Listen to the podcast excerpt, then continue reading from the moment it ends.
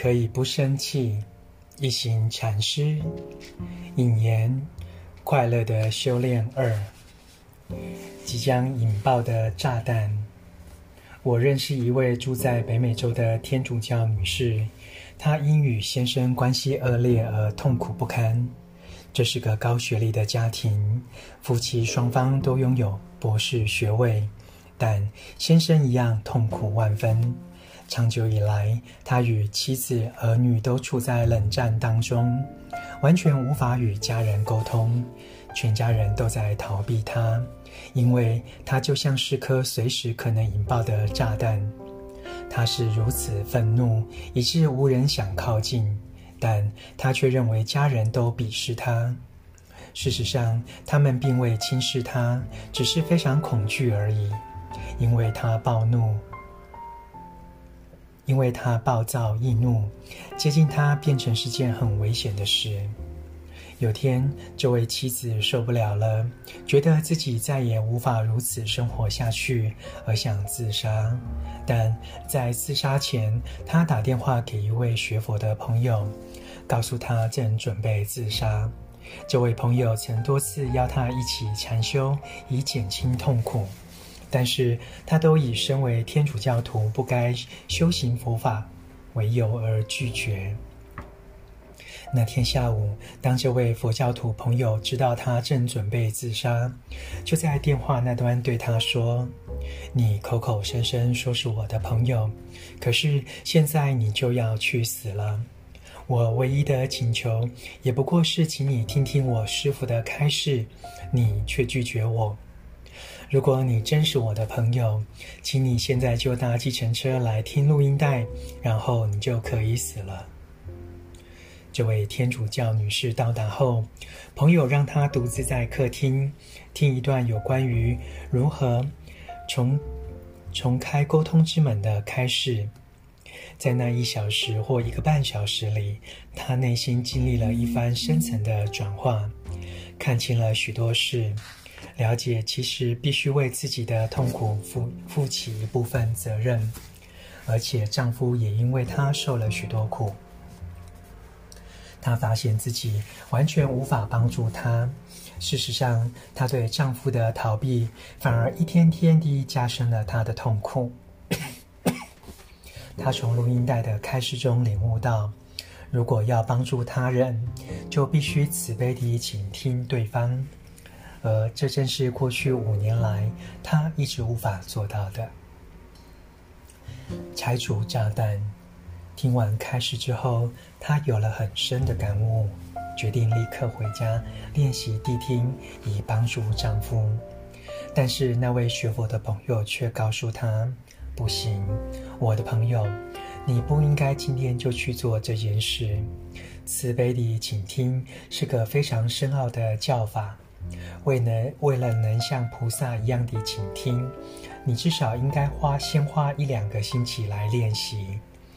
朋友便邀请他参加禅修，以学习更多谛听的智慧。那次禅修营为期六天，大约有四四百五十人参加，大家一起吃饭、睡觉与休息。在那段时间里，我们练练习念念分明的呼吸。觉知吸气、吐气，以达到身心如一的境界。我们也练习念念分明地走路，将自己百分之百地投入每个步伐当中。练习念念分明地呼吸、走路与坐下，以关照与拥抱内心的痛苦。参加禅修营的人不仅要聆听开示，还要学习倾听的艺术与使用爱语。每个人都试着学习谛听，以了解别人的痛苦。这位天主教女士学得非常起劲与用心，对她而言，这关系到她的生死大事。禅修营结束后回家，她内心非常平静且充满慈悲。真的很想帮助丈夫移除内心的炸弹，配合呼吸的节奏，她步履从容，心情平静，并滋养着慈悲心。她走路时保持正念，连丈夫都注意到她的改变。最后，她走进丈夫，安静地坐在他身旁。这是她五年五年来从未做过的事。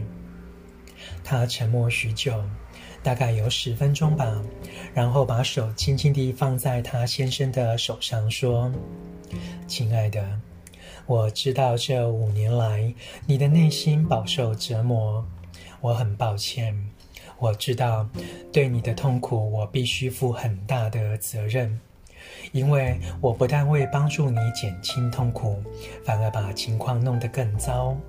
我犯了很多错误，使你更加痛苦。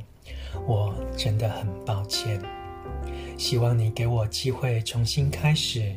我一直很想让你快乐，但不知如何做，所以才会使我们的日子一天比一天难过。我不想这样再下去了，所以，亲爱的，为了更了解你，更加爱你，请帮助我，请告诉我你心里在想什么。我知道你很痛苦，我必须了解你的痛苦，才不会一错再错。没有你，我无法做到。我需要你的帮助，才不会继续伤害你。我只想好好的爱你。当他如此说时，他像小男孩般地哭了。过去曾有段期间，他的妻子脾气非常暴躁，经常对人大呼小叫，言辞充满愤怒、讽刺、责备与批评，因此彼此只有不断地争吵。他已经多年未如未用如此深情和温柔的方式对他先生说话了。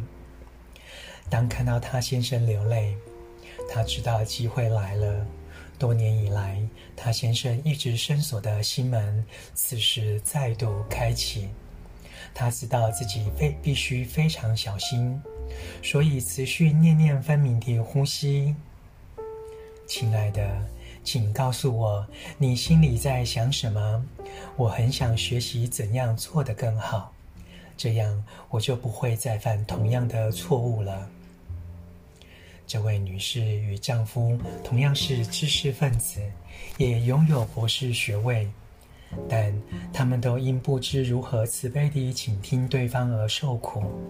但是那一夜，她真的很了不起，成功地做到了慈悲地倾听。前后不过几个小时，两个人就和好如初了。那一夜是他们心灵的疗愈之夜。